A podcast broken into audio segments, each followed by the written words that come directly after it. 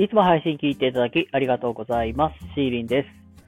ということでね、今日も放送していきたいと思いますので、よろしくお願いいたします。そして、たくみさん、いつも応援ありがとはい、えー、どうもこんばんは、シーリンでございます。ということでね、今日もね、のんびりまったりだらりと、えー、やらせていただきたいと思います。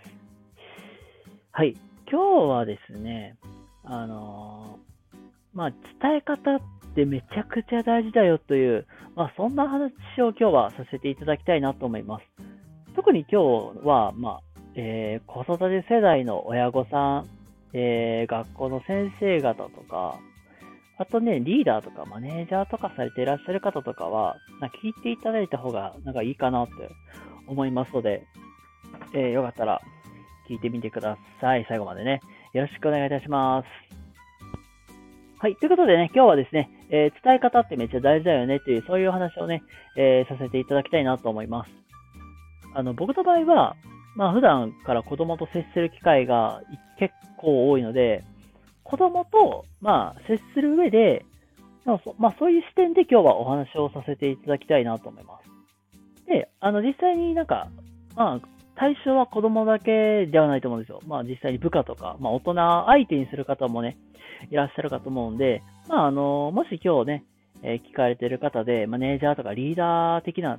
ポストで立ってる人は、まあ、自分の、まあ、職場みたいなところに、えー置き換えて考えていただけたらいいかなと思います。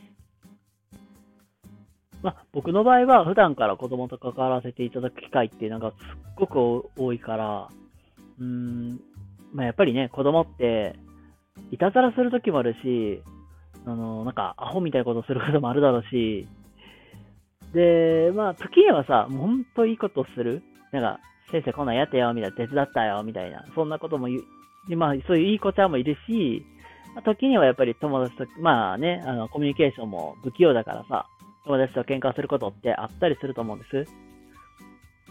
で、やっぱり伝え方一つで、やっぱり子供との信頼ってガクって崩れることもあるし、あと、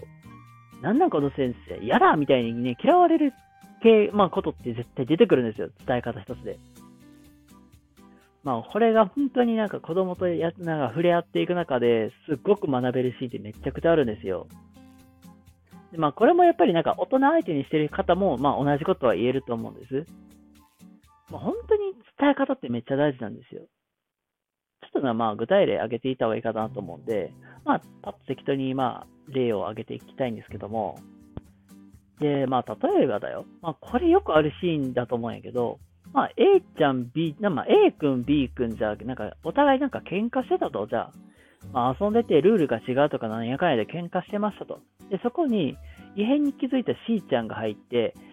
あなたたち喧嘩やめてよみたいな感じで注意しに行って、お互い手が出てるから、お互い止めに入るわけよ。ぐーって。真ん中に入ってやめなよみたいな。だけど、な C ちゃんなんかなぜかわからんけど殴られたから、それにカッてなって、てめえふざけんじゃねえよバチコーンってね、殴り返そうとしましょうじゃあ、A, A, 君なんなり B 君にね、殴り返そうとしましょうじゃあ。で、まあなんかちょっとね、騒動が大き、あの、騒ぎが大きくなって、先生気づいて、ちょっと君たち何してんのって先生がね、まあ注意しに入ったとしましょうよ。で、ここでじゃあ、えー、先生が、うん、まあ、たまたまなんか C ちゃんがが叩いてるのを見て、C ちゃんそれはダメだよ。そんなことをやっちゃったらいけないよ、みたいな。で、A 君も B 君もあなたたちも悪い。けど C ちゃんも悪いのよ、みたいな。なんかそんな注意をスタートしましょうよ。まあ指導、まあ指導の仕方としてそういう指導があったとしましょう。で、皆さんじゃあ C ちゃん立場に立って考えてみてください。どうですか？まああの、100%、え、何先生いや、私の気持ち分かってくれてないじゃん、みたいな。っていうことって起こりうると思うんですよ。で、まあ、これまあ子供との関係性にもよるんだけど、じゃ仮に、じゃあ、C ちゃんが先生のことめちゃくちゃ大好きな、大好きだったとしましょう、じゃ。ってなった時に、え、なんで私先生が困らないようにやってたのになんで怒られるのみたいな。っていうことって100%起こるんですよ、そうなると。で、これ本当に伝え方一つで、やっぱり C ちゃんと先生との関係ってめちゃくちゃ悪くなってしまうんですよ。で、今日ね、お話、今日の話ね、なんかちょっと、まあ、実際に、なんプロデューサーさんが、まあ、えー、まあ、リーダーとして振る舞うときにこういうことに気をつけてるよみたいな話を聞いて、あ、これいいなと思ったんですけど、それこそ、あの良かった視点を褒めるっていうところから、まあこれがもう本当にやっぱり、いくらね、見栄え的にこれあんまりよろしくないなっていうのがあったとしても、必ずその人のいいところを探す。だだから、その、あ、ここの視点めちゃくちゃ良かったようで。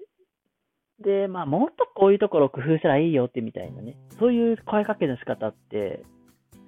意外と、あ、俺のやり方間違ってないんだ。じゃあもっと頑張ろうってなると思うんですよ。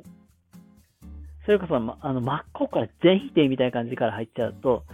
せっかく時間かけて作ったらなんなんていう、なんかそういう、なんか、もやっとした気持ちが残ると思うんですよ。なので、じゃあさっきのじゃあ例にまた立ち戻るとしたら、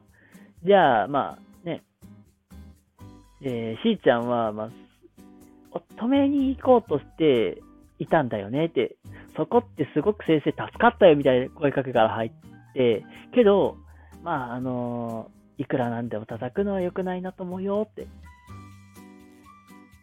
もっと大きな声で、みんなやめてよって叫んだ方が、もしかしたらもっと平和的解決ができてたかもしれないね、みたいな。なんかこれまあ、その、そのやり方がね、ごめんなさい、正しいか、正しいとは言い切れないけど、まあ、声かけ一つでこういうやり方で変えたら、たら、あ、私、先生のためにこれをやってよかったなって、まあ悪いことしちゃったけど、こういうことやってよかったなって、というかで、最終的になんか、なんかハッピーエンドみたいな感じで終わるかなと思うんです。なので、まあ、今日の話のポイントは、その、